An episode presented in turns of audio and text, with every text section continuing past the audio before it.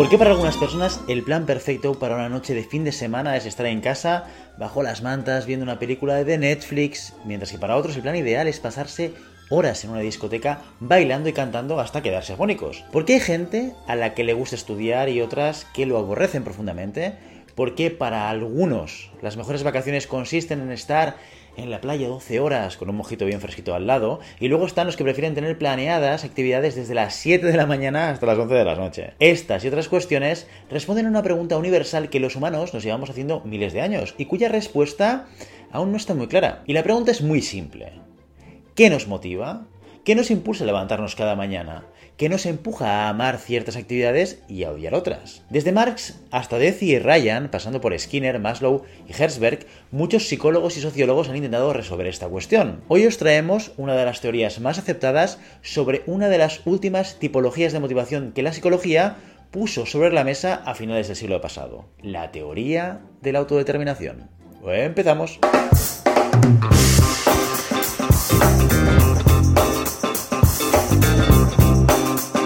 La teoría de la autodeterminación es una de las teorías más famosas sobre la motivación, pero antes de hablar de ella, dejadme que os explique qué es la motivación y qué tipologías hay. Bien, en la actualidad se identifican de manera generalizada tres tipologías de motivación.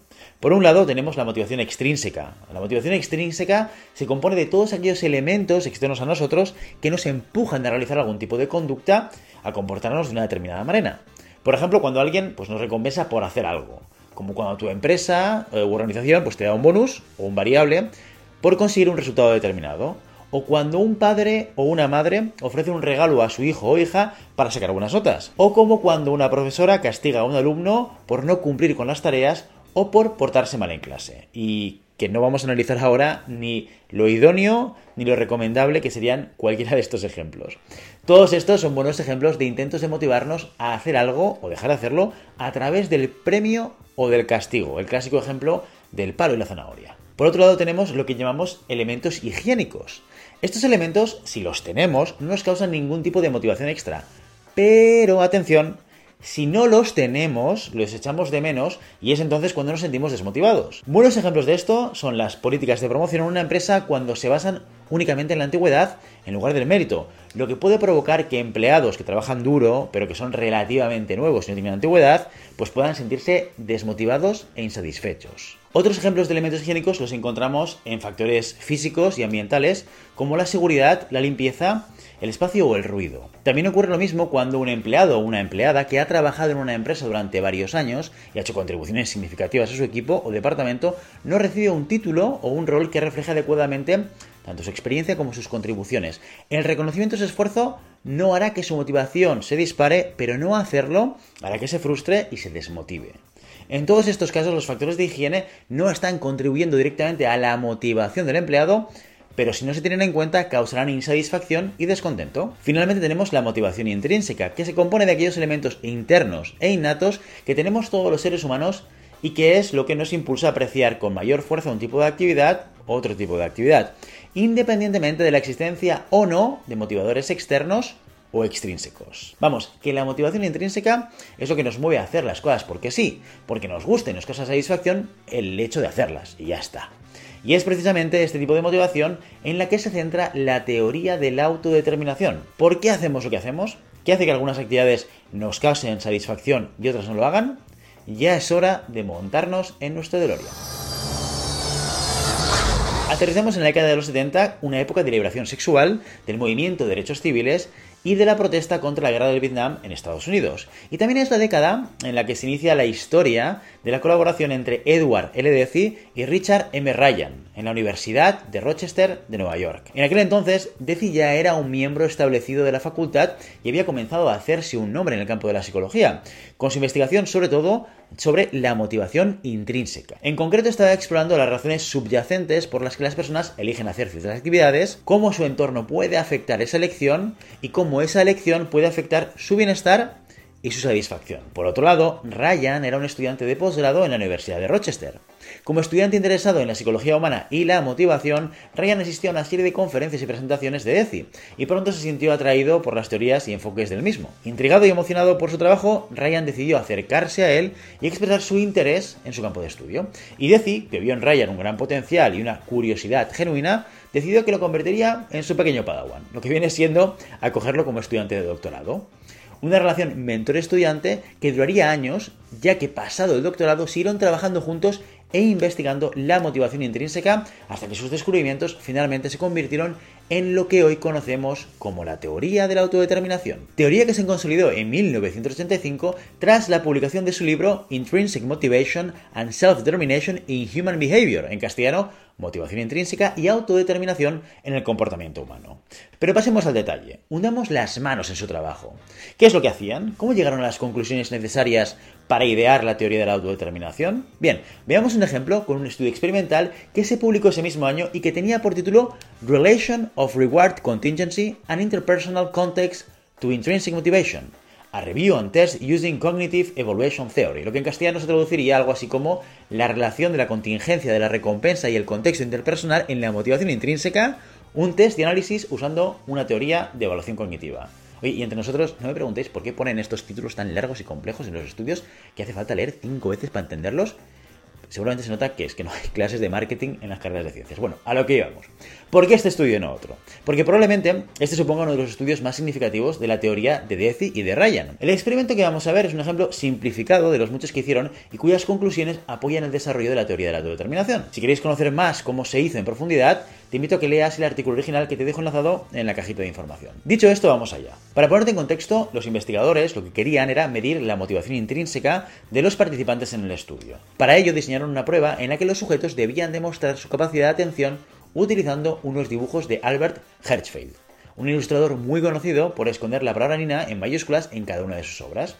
Se invitaba a los participantes de uno en uno a entrar en una sala. En la sala había una mesa y encima de ella seis sobres cerrados, cada uno con un dibujo de Hertzfeld. Además, también habían parecidas pues, unas cuantas revistas así un poco random interesantes. ¿eh?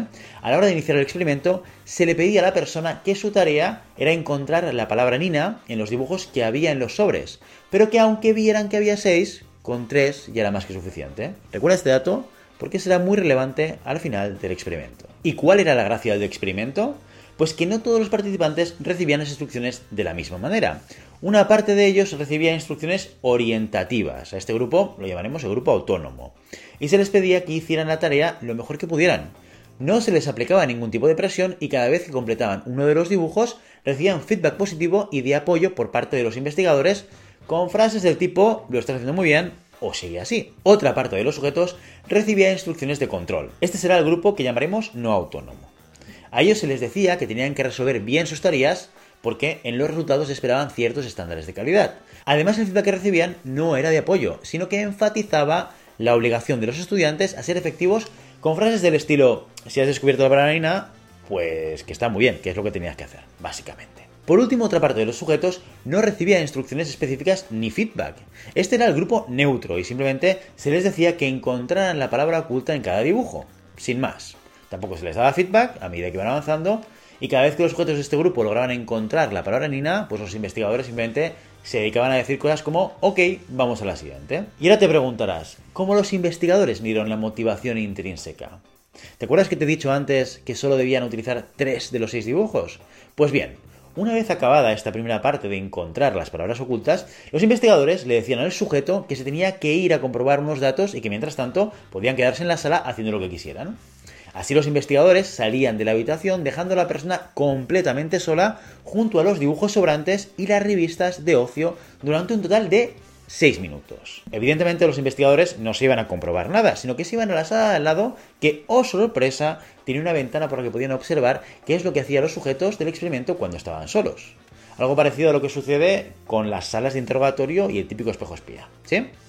Bien, en este experimento la motivación intrínseca estaba representada por el acto de seguir con la tarea de buscar las palabras ocultas en los dibujos no resueltos una vez estando los sujetos completamente solos en la sala.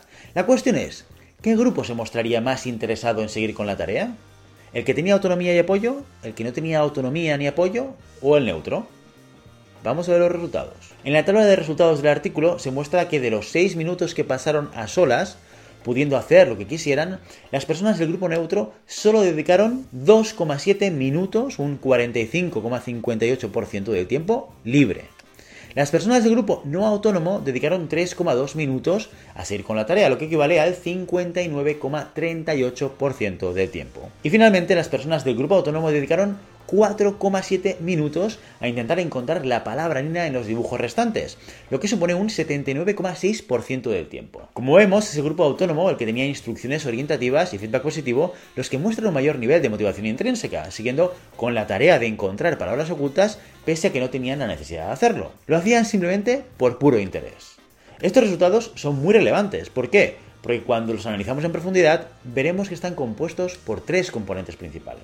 En primer lugar, la competencia que se necesita para resolver las tareas. Seguramente no todo el mundo sea capaz de encontrar la palabra Nina escondida en un dibujo, igual que no todo el mundo es capaz de encontrar a Wally cuando hay que buscarlo. En segundo lugar, la variable de la autonomía, según la cual a los participantes se le daban instrucciones más o menos orientativas o controladoras para despertar en ellos la sensación de deber o no. Y en tercer lugar, el componente de la conexión reflejada en la parte del feedback positivo. Tres elementos, tres variables que se repetían una y otra vez en todos los experimentos que hicieron Ryan y Deci para averiguar cuál es la base de la motivación intrínseca. Tres variables que si se modificaban o alteraban, la motivación también lo hacía, tal y como acabamos de ver.